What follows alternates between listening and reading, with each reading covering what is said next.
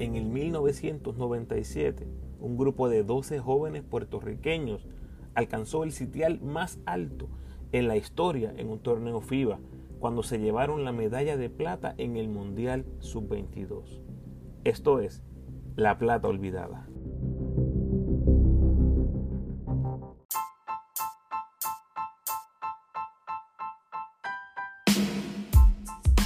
Buen día Corillo y bienvenidos al sexto capítulo de la serie La Plata Olvidada, un proyecto que dirigí hace cinco años para los colegas del deporte, donde Paco y yo charlamos con los protagonistas de este histórico equipo. La primera vez en la historia que Puerto Rico se trepaba a un podio mundial de la FIBA. En agosto del 2022 se cumplirán 25 años de ese histórico podio y lo que estoy haciendo es trayéndoles todas las entrevistas originales durante las próximas semanas. Ya les compartí los capítulos con Charif Fajardo, Bobby O'Hatton, el dirigente Carlos Morales, Carlos Vázquez y Guayacán Santiago.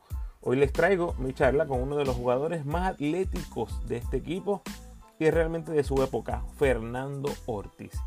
Si quieres recibir las notificaciones cuando les tiro nuevo contenido, tienes que suscribirte al podcast en tu plataforma favorita y déjame un review por favor si te gusta el contenido que les traigo.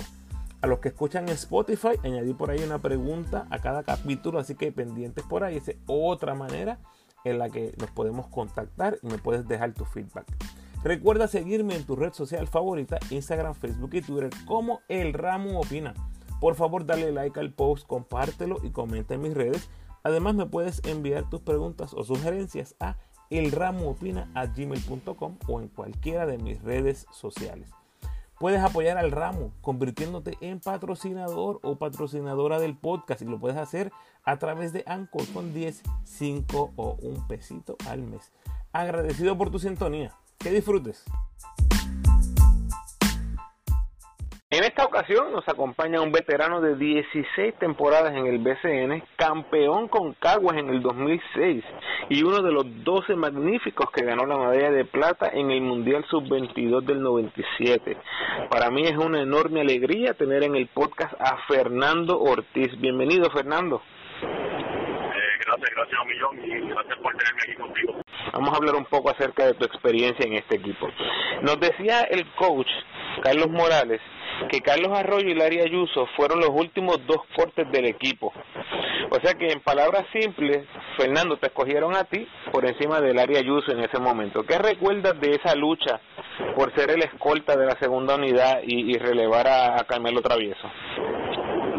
Bueno, eh, fueron prácticas intensas. Eh, yo trabajo fuerte, pero para ese tiempo ya pues yo creo que la mayoría ya teníamos esa experiencia de, de a Estados Unidos y jugar con, con el equipo grande donde de la finca, como decíamos, yo, yo ese tiempo jugaba en Villalba y pues ya era parte del juego regular y tenía 20 minutos de juego y yo creo que eso me ayudó mucho en ese momento.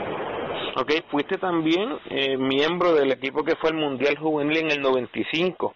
Eh, ¿Cuán importante crees que fue esa experiencia en miras a este Mundial Sub-22? Pues fíjate, yo creo que eso fue eh, el comienzo de todo. Ahí fue que pues, eh, ya sabía más o menos lo que esperar. Eh, en ese Mundial Juvenil tuve un tremendo torneo, tuve unos buenos números y pues eso me dio la confianza para querer más. Como uno dice, siempre la meta de uno es estar en el equipo eh, nacional grande que eh, después de eso pasó, pero ese fue el primer paso, el, el mundial ese del 95 juvenil y después fue el, el del 97 en, en Australia, mundial. Mencionas que estaba jugando de inicialista en Villalba. Ya, y para ese tiempo tenía ya cuatro temporadas completas en el BCN. Todos ustedes tenían experiencia en el BCN. ¿Cuán importante crees que fue eso? Eh, eso fue lo primordial. Yo creo que esa experiencia del BCN y tú a, esa corta edad ya pues básicamente jugabas con hombres eh, Piculín, eh, Jason Mincy, eh, por mencionar algunos pues ya tú, Orlando Vega, Digaciano, pues ya tú tenías esa experiencia de, de noche tras noche pues encontrarte con ese tipo de jugadores y yo creo que esa experiencia nos ayudó no tanto a mí sino a, todo el equipo a, lograr lo que logramos en esa en ese en este torneo mundial. Eh, no tanto eso, también yo creo que si no me equivoco, el 90% de nosotros jugaba ya colegial, división 1, y pues eso también nos ayudó. Bueno, nos cuenta Bobby Joe que cuando llegaron a Australia ustedes estaban rankeados como siete o ocho, algo así, eh, previo al torneo. Eh, ¿Recuerdas ese dato y cuál, fue la reacción del equipo? Eh, pues de ese dato no, no, no recuerdo, ese, ese ranking pues no, no, ahora no, no, me acuerdo, pero sí sé que que mientras pasaban los juegos, pues más nosotros confianza cogíamos, pues nosotros enfrentamos a China, a Yugoslavia en las primeras rondas y al ver pues que nos fuimos de todo y ganamos todos esos juegos, pues la, la confianza iba creciendo día, día a día. Sí, bueno, ese juego contra China ganamos por 80. ganamos ciento... pena, y ahí estaba Yao Ming, si no me equivoco, era chavallito. Sí, 17 años, que ganamos por 80 eh, hiciste 13 puntos en 17 minutos, fueron tus totales más altos del torneo, obviamente en un rol como reserva. ¿Qué, qué hizo ese primer juego para ustedes, Fernando? Pues yo creo que ahí fue, eh, ya nosotros, esa fue nuestra primera experiencia en ese mundial. Eh, yo creo que fue básicamente para ver dónde estábamos parados. Ya, llevamos mucho tiempo practicando juntos, poco fogueo y a, y a encontrarnos esa, esa primera, pues ahí votamos el frío olímpico como quien dice, y ahí fue pues, creciendo las expectativas que teníamos como grupo. Igualmente mencionaste que le ganamos a Yugoslavia, ahí Daniel Santiago fue uno de los mejores jugadores con 12 puntos, 6 rebotes. Háblame un poco de, de Daniel, nuestro centro regular. Dani era nuestro hombre grande, cuando la bola iba al poste, pues las cosas pues se nos hacían más fácil a nosotros los y siempre fue dominante. Tuve la oportunidad de jugar con el colegial un año y, y Dani es un tipo pues que low maintenance, como dicen, dicen por ahí, pero siempre hace su siempre hizo su trabajo y fue campeón desde, desde bien jovencito. Eh, a todas las fue ganador y, y esa no fue la excepción. Bueno, el tercer juego, Fernando, le ganamos a Lituania 96-89. En ese juego, Travieso y Padilla metieron 12 triples. Este, estaban, estaban dulces ese día. Háblame un poco de este dúo dinámico de Yumas, eh, que vienen con una reputación increíble del baloncesto universitario. Exacto, ya cuando se mencionaba a Puerto Rico, pues todo el mundo sabía que, que veníamos con Edgar y con, y con Carmelo y, la, y las defensas iban a, a centrar eh, bastante en ellos. Y, y ellos eran, primero que tenían la química, tenían la química porque ya se conocían desde hace unos cuantos años, jugaron juntos unos cuatro años, eh, y como te dije, ya todo el mundo sabía y eh, eran tremendos jugadores, estaban, estaban en su pique, eh, Cali y Carmelo se conocían, el que se la pasaba de espalda, Carmelo la cogía metida. Este, así, así, yo creo que esa química que ellos tenían, pues nos la, nos la pasaron a nosotros y es uno, uno de los equipos de más química en la que yo he estado. Eh, ese equipo era, era, muy, era increíble.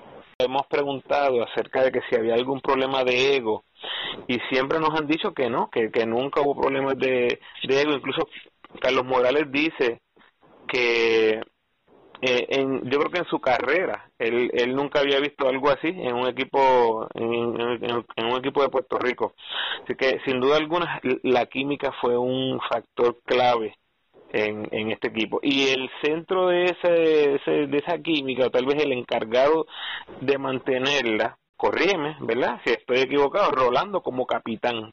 ¿Qué traía? ¿Cuál era el rol de Rolando en este equipo? Rolando era el veterano del equipo, eh, él se encargaba de que todo el mundo, que, de que todo fluyera. Eh, siempre nos mantenía unidos, siempre trataba de que el grupo donde fuéramos estuviese unido, tanto fuera ya fuera dentro o fuera de la cancha y yo creo que eso fue algo algo bien grande que tuvimos que como tú dijiste no no hubo no hubo ego en esta cortedad y como decíamos todos éramos caballos en nuestro equipo y, y fuimos dejar esto afuera para, para el bien bien común del equipo y gracias a Dios nos, nos dio resultado.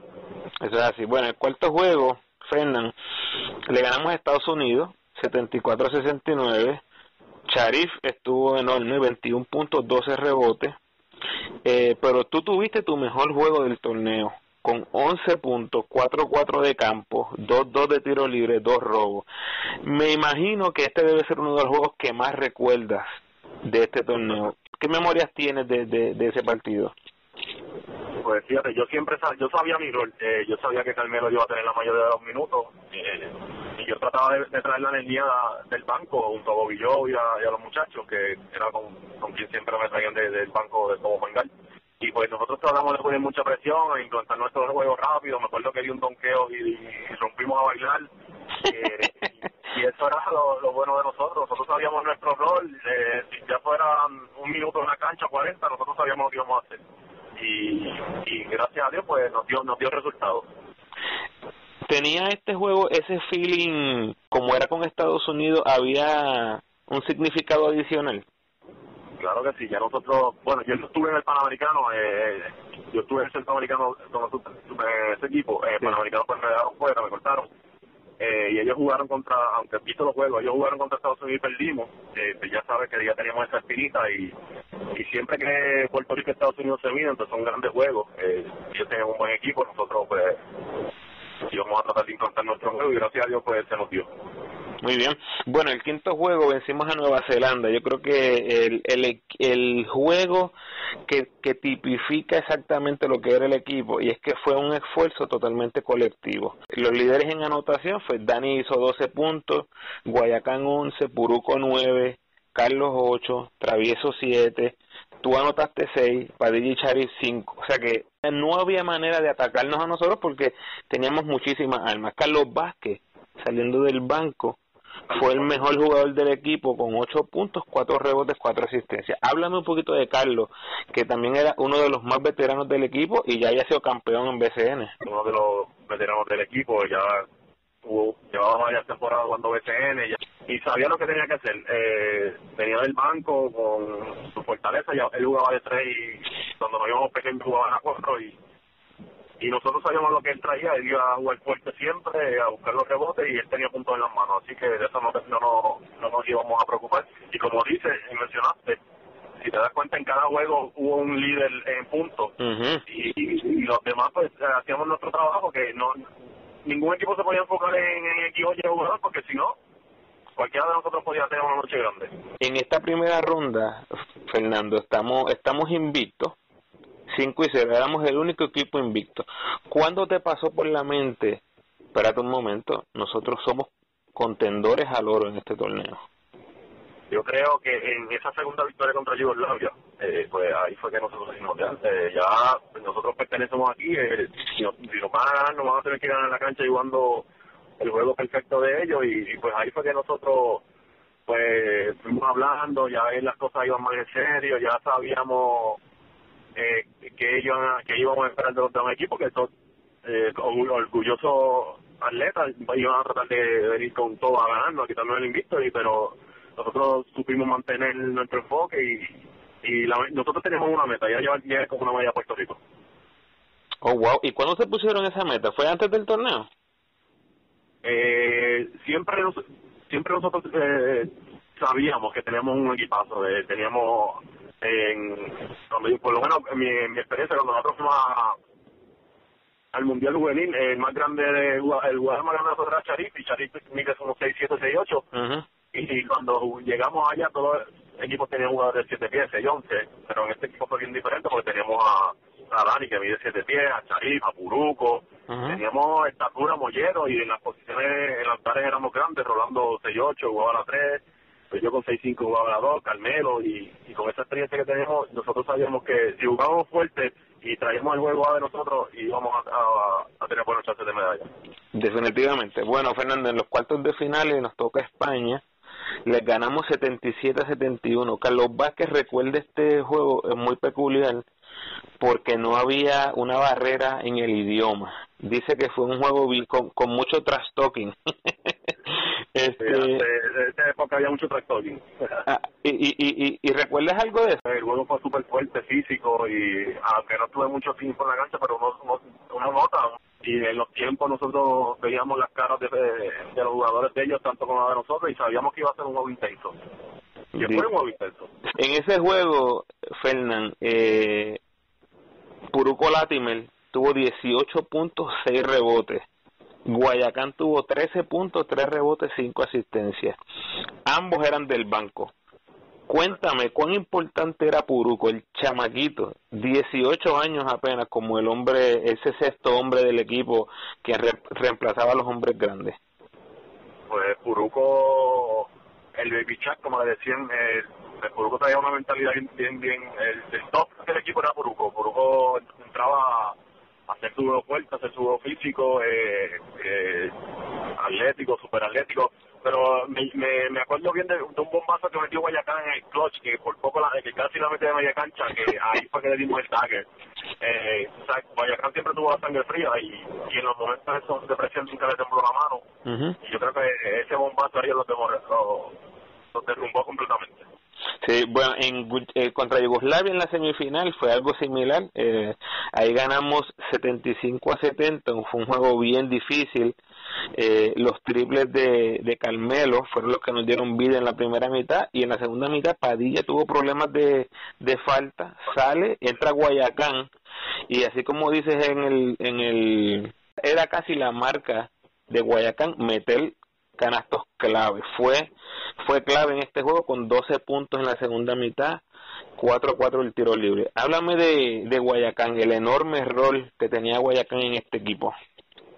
Oh, Guayacán era la mano segura de nosotros, él era el que cerraba los juegos junto a Edgar. Eh, ahí nos íbamos pequeños, ellos todos pues, se encargaban de manejar el balón y cuando los minutos contaban, Guayacán echaba la bola y el sistema de nosotros era eh, pues el pick and roll en esos momentos finales da el pick and roll.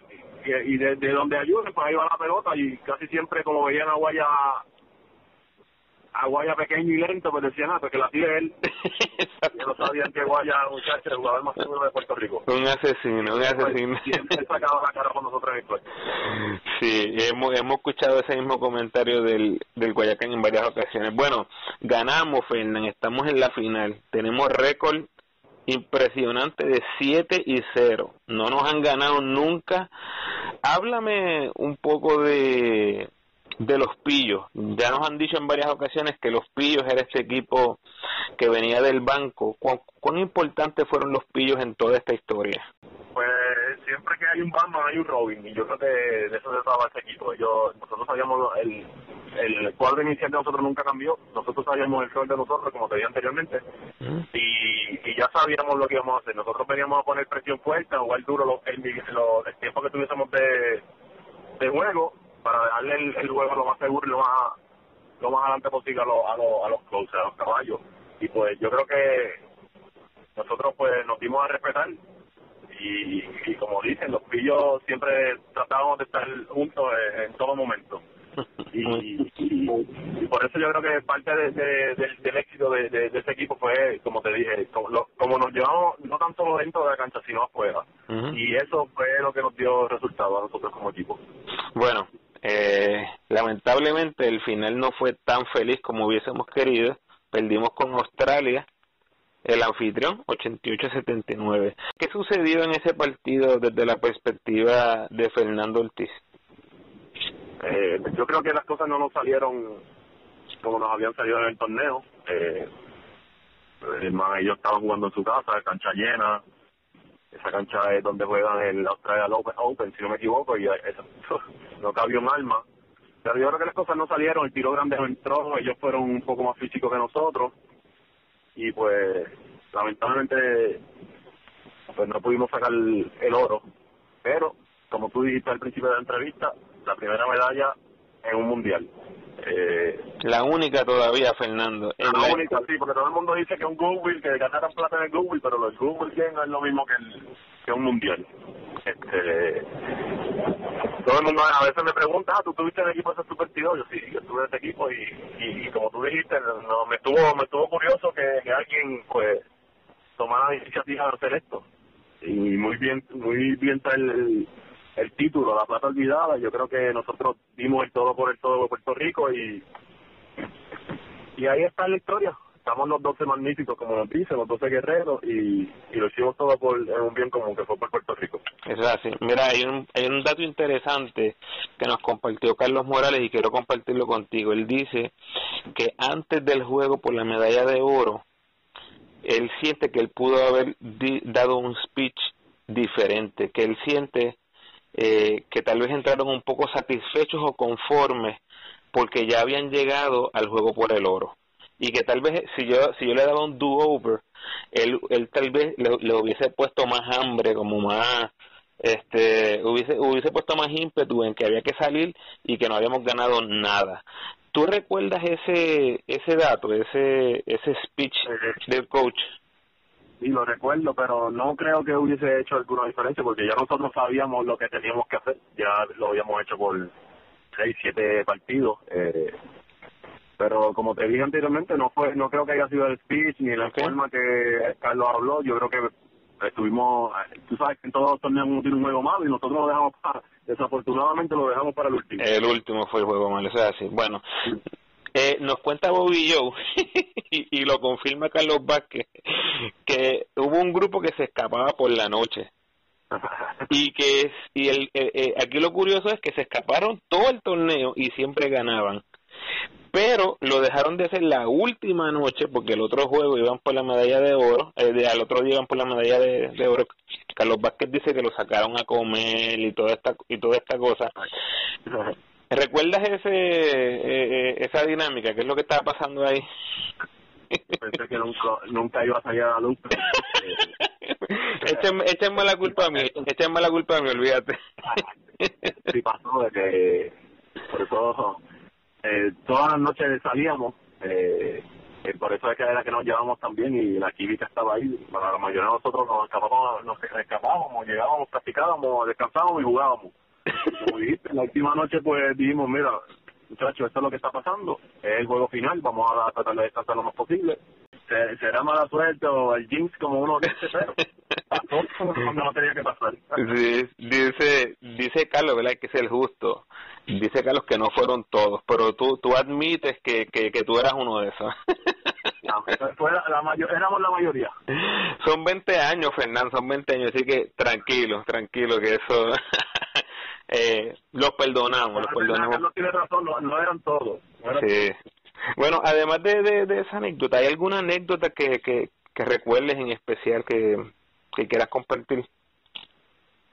Eh, una de las cosas más, eh, digo, que yo me llevo de este torneo, yo no sé si los muchachos que te comentaron, ah, hubo un tape, y, eh, por ese tiempo era VHS, de todas las cosas del torneo completo y en una de las partes nos pusieron a hablar como, como los australianos y habemos unos cuantos, como digo yo, haciendo ridículo, tratando de hacer como ellos. Okay. Cada vez que nos veíamos nosotros moríamos de la risa en el set. Se tardaron más de dos horas de tratando de hacerlo con nosotros porque no, no aguantábamos la risa. Y creo que eso, eso era parte de lo que éramos nosotros. Nosotros nos gustaba estar alrededor de nosotros porque nos llevábamos bien, porque nos vacilábamos, porque nos gustaban las mismas cosas porque salíamos a comer juntos, si íbamos para tal sitio, si íbamos a comprar los souvenirs, si íbamos todos juntos. Eh, no sé si tienen la foto cuando llegamos al aeropuerto que todos teníamos unos, unos gorritos como bufones. Los vi, los vi, sí. Sí, pues todos nosotros compramos, todos los compramos los mismos y así llegamos y, yo creo que eh, esa fue parte del éxito de, de, ese grupo. Qué bueno, qué bueno escuchar eso. Y no, fíjate Fernando, nadie había mencionado esa, esa anécdota, tal vez Podemos preguntarle a, a, los muchachos otra vez. Bueno, Fernando, para ir concluyendo, ¿dónde tienes la medalla de plata? Está enganchada en mi cuarto en un cuadro. Muy bien. Eh, ¿Con cuánta frecuencia ves o hablas con los muchachos? Pues me encuentro con los que, los que están aquí, me eh, los veo hasta Carlos Vázquez, que es eh, el maestro de educación física aquí en Como lo veo bastante. A Bobillo lo veo, a Edgar, que está ahora metido lo veo, pero a Charif eh, le, le, y a Puruco, a, con Puruco es lo más que he tenido comunicación, a Charif le pido de vez en cuando por Instagram, que nos mantenemos bastante unidos. Muy bien, muy bien. Eh, bueno, antes de, de terminar, Fernando, cuéntanos a los que no han escuchado de ti hace mucho tiempo, ¿dónde estás? ¿Qué, qué estás haciendo? ¿En qué trabajas? Eh, ahora mismo estoy llevo 13 años ya, 13 años y medio trabajando en la compañía de turismo tengo dos hijos, uno de 13 que está en la selección mini de Puerto Rico, eh, la otra nena tiene 15, va a cumplir 15 y es voleibolista y ya tú sabes, detrás de ellos todo el tiempo, de cancha en cancha. Wow. ¿Y, y, y heredaron el brinco del papá? Eh, pues la nena brinca un poquito, el nene es, alto, pero es vaguito. Estamos trabajando en eso, vamos a ver después. Hay que trabajar en eso, que yo me acuerdo el bote de Fernando, muchachos, era otra cosa. Me estoy enfocando en ellos, me paso con ellos para arriba abajo. Soy el coach de ellos fuera de, la, de la cancha y tratando de llevar por el camino, por el camino del team. Muy bien, bueno, pues te felicitamos y, te damos la, las gracias por, por acceder a la entrevista y recordar esta gesta histórica. Eh, la verdad es que te deseamos todo el éxito del mundo. Muchísimas gracias por, por estar en nuestro podcast. Gracias a ti por, por, por acordarte de nosotros y por tomar esta iniciativa de, de, acordarte de ese equipo y, el título no pudo haber llevado más nombre. Gracias. Gracias por sintonizar, Corillo, y gracias a Fernando Ortiz por aceptar la invitación al podcast. Por favor, ayúdame compartiendo este episodio en sus redes sociales y con todos los fanáticos de Fernando Ortiz que conozcas. En el próximo capítulo vengo con Carlos Calcaño, uno de los asistentes del equipo. Obviamente, te invito a que te des la vuelta por mi biblioteca de podcast donde encontrarás análisis, entrevistas, listas históricas, previas y mucho más, siempre alrededor del básquet puertorriqueño, mayormente hablando del BCN y del equipo nacional. Como siempre, te invito a que te suscribas al podcast. Déjame un review excelente en Apple Podcast, por favor. Y también puedes calificar mi show en Spotify. Sígueme en tu red social favorita, Facebook, Instagram o Twitter. Y te espero por ahí en el próximo capítulo. Gracias por tu sintonía.